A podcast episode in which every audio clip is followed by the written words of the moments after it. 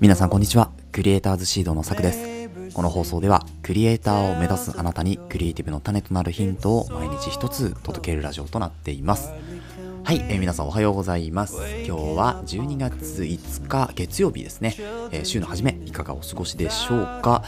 いやー寒くなってきましたね。もう毎日言ってるかもしれないですけどあのー結構心底冷えるような寒さがですねこう続く日になってきました。ねやっぱ晴れ間があったとしても朝方そして夜ですね本当に寒いので、えー体調管理をですね皆さん引き続き続けていきましょうというところとあとねやっぱ暖房とかもやっぱりこう積極的にね、まあ、使っていって温度のねちょっと調整とかを、まあ、20本当に3度4度ぐらいの設定でちょっと抑え気味にするといいのかなというふうに思いますのでぜひやってみてください。それではですね今日は何のお話かっていうとですねカメラの賢い購入方法についてですねちょっとお伝えしていこうかなというふうに思うんですけれども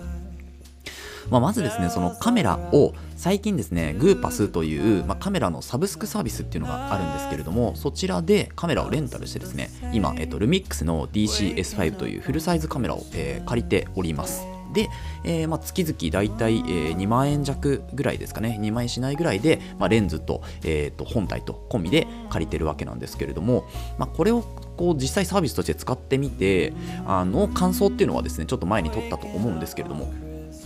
これですねこうやってカメラって買えばいいのかみたいなところがちょっと分かったっていうところで、まあ、皆さんにお伝えしていこうかなと思うんですけれど、まあ、こう結論最初に言ってしまうと、まあキットレンズですよね。カメラを買う時についてくる、ま、レンズですよね。標準レンズみたいなのがあるじゃないですか。このキットレンズっていらないんじゃないかっていうのがあの、ま最近のこうあの自分が思ったことというか多分こうプロの方とかはボディだけ買って本当にあとはもうレンズは例えばサブスクをね、えーサービスをうまく使って例えば月1万ぐらいで、えーまずレンズをこうなんていう仕事に必要なレンズを借りてでそれがいらあの仕事が終わった段階でもう返すとかっていう形であうまく多分こうレンズを回してるというふうに思うんですけれどもあのやっぱ初心者の方とか、まあ、駆け出しの方とかはですねこのキットレンズを込みで購入を考えるっていうのが結構多いケースかなと思うんですけれど、まあ、カメラ本体でもし売っているのであれば、まあカメラ本体だけボディですよねボディ本体だけ買うっていうのがまず一つのこう選択肢なのかなというふうに思うんですよね。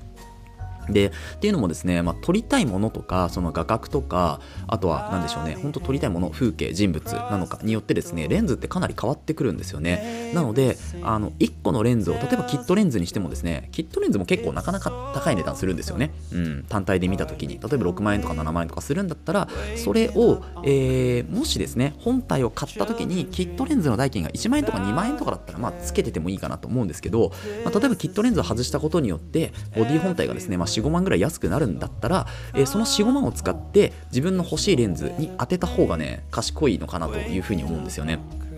で例えば今私が欲しいレンズだとですねあのルミックスの S の、えっと、35mm ですね。35mm のレンズがかなり欲しいなと。ちょっと広角寄りのレンズですね、えーで F 値がですね2.8ですよね。なので、えー、と単焦点の、えーレンズになるんですけど、まあ、大体それがですね大体8万円ぐらいかなうん、低低価というか安くなってて8万円ぐらい。なので例えばそこに、まあ、あのキットレンズでかかる5万円とかを当ててあと3万円まあ自腹で切れば3万円でまあレンズを変えたというところになりますよね。なのでそういった形でそうするとですね 35mm のレンズが、えー3万円で買えてなおかつボディも、えーちょっと安く買えるというところで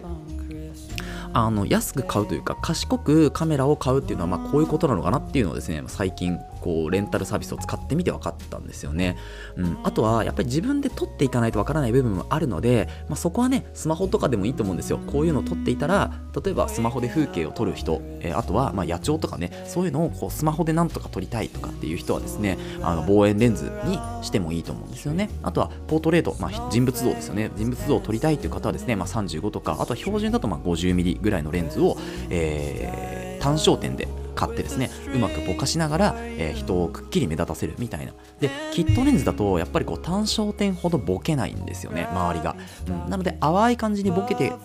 逆にそれがいい味を出してるっていうこともあるんですけどしっかりボケさせて、えーくっきり撮りたいっていう方はですねやっぱり単焦点、うん、ですよね。F 値がちょっと低いものっていうのを、えー買った方がねあの、まあ、撮れ高はいいんですよ。なのであのそういう形でこう撮りたいものによってレンズを変えていくっていうものを考えると、まあ、ボディは先に買っておいてレンズはですねまあ、こういうサブスクサービスとかを使って月1万円ぐらいで少しレンタルすると。うん、で、まあ、本当に欲しかったら、そのレンズを、まあ、自分でまた購入っていう形でもいいと思うんですよね。うん、なので、まあ、そういった形でこうカメラのね、えー、買い方っていうのをちょっと考えていただけると、少しこう、なんでしょうね、あの通常よりもお得感があるというか、まあ、賢く買えるような形になると思いますので、ぜひですね、この方法、皆さん試してみてください。あのカメラのサブスク、かなりですね、まあ、いろんな、えー、サービスありますけど、私はグーパスっていうところで借りてますけど、あの本当にいろんな、えー、サービスがあったりするので、あと値段もね、そこによって違ったりもするんですよね。で、今回、まあ、グーパスに関しては、結構こう、あの手順がですね、最初大変なんですよ。レベルに分かれてたりとか、なんか最初、本当に分かんない人からすると、これを借りるのに、一体何を選べばいいんだろうみたいなところが結構あったりするので、そういう方はですね、また違うサービスを試してみてもいいのかなと思うんですね。私は最初にそれが、えー、そのね、グーパスさんのあのサービスを試したので、まあ、他のサービスちょっとどうか、えー、これからね、少し見ていこうかなと思うんですけれども、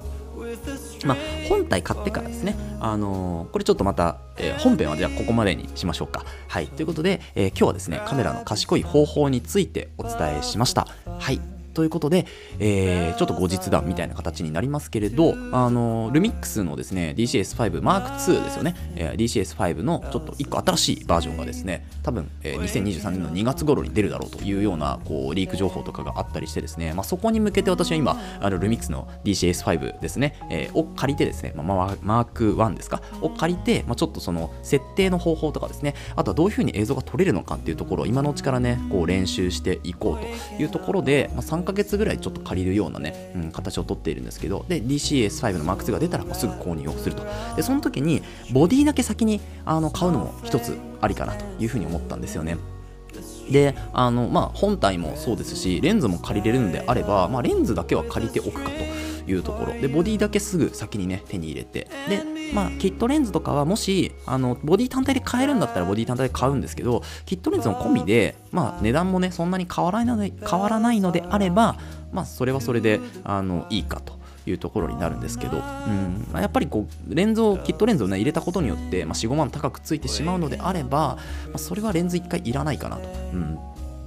あのレンズだけは借りてもいいのかなというふうに思うんですよね。なのでそうだからそうなんですよ。ルミックスのね、DCS5 にむ、マーク2に向けて、まあ、このね、考えっていうのをちょっと持ったというところになりますので、まあ、皆さんもですね、本当に、あの、余談と言いつつも最終的にまとめにこう持っていくみたいな形ですけど、まあ、キットレンズっていうのは、正直、最初ね、本当にカメラわからない人からしたらあった方がいいのかなと思うんですけど、でも実はそんなに使わないみたいなところがあるので、うん、やっぱり自分のこう撮りたい画角っていうのが決まってきたり、映像が決まってくると、このレンズじゃないなっていう風になってくるんですね。うん、だとしたら、最初にまずどういうものが撮りたいかっていうのを決めておいてそこに向けて一番いいレンズですよね、うん、例えば単焦点であればズームレンズじゃなくて単焦点のレンズで OK なのであれば単焦点の 35mm なのか 50mm なのか 85mm なのかっていうところ。でもうちょっといくと、まあ、105とかねありますけど、まあ、そういうところで、まあ、どこがいいのかもしくはやっぱりこう場面に合わせてねどんどん展開させていかなきゃいけないってなるとやっぱりズームレンズで例えば本当にちょっと高いね、まあ、大三元とか小三元とかそういう、まあ、F 字がしっかり固定されていて明るく撮れるようなそういうレンズっていうのが、まあ、ズームレンズですよね。そういうレンズっていうのが、ま、欲しいのかどうなのかっていうところ。そこを見極めた上でレンズを考えるといいのかなと思うんですよね。本体はねまあいやまああった方がいいんですよ。なんですけどレンズっていうのは本当に場面によって結構変えなきゃいけない部分が出てくるんです1本のレンズで1個のその現場が回るっていうことはまあないのかなというふうに思っておりますのでだからレンズに関してはやっぱりこう場面場面で切り替えられるレンズもしくは、えー、しっかりとですねあの映像が撮れるレンズ、安定して撮れるレンズっていうところ。だから F 値が開放されているところですよね。2.8なのか4.0なのかであ、まあ、4.0とか4なのかっていうところですよね。なのでそこの安定した撮れる映像のレンズっていうのを持っておくといいのかなというふうに思います。はい。ということで今日はですね、えー、賢いカメラの購入方法というところでお伝えをしておきました。この放送ではクリエイターに必要なことだったりあとはテクノロジーの情報やニュース記事作業効率上げるコツサイトツールなんかを中心に紹介をしております。リスナーさんと一緒に一流クリエイターを目指すラジオを作っていますので応援いただける方はぜひフォローの方お願いします。またラジオの感想や質問もお待ちしておりますので、えー、Google フォームにて送ってみてください、えー、Twitter や Instagram もやっていますのでぜひ遊びに来てください。それではまた明日お会いしましょう。ご清聴ありがとうございました。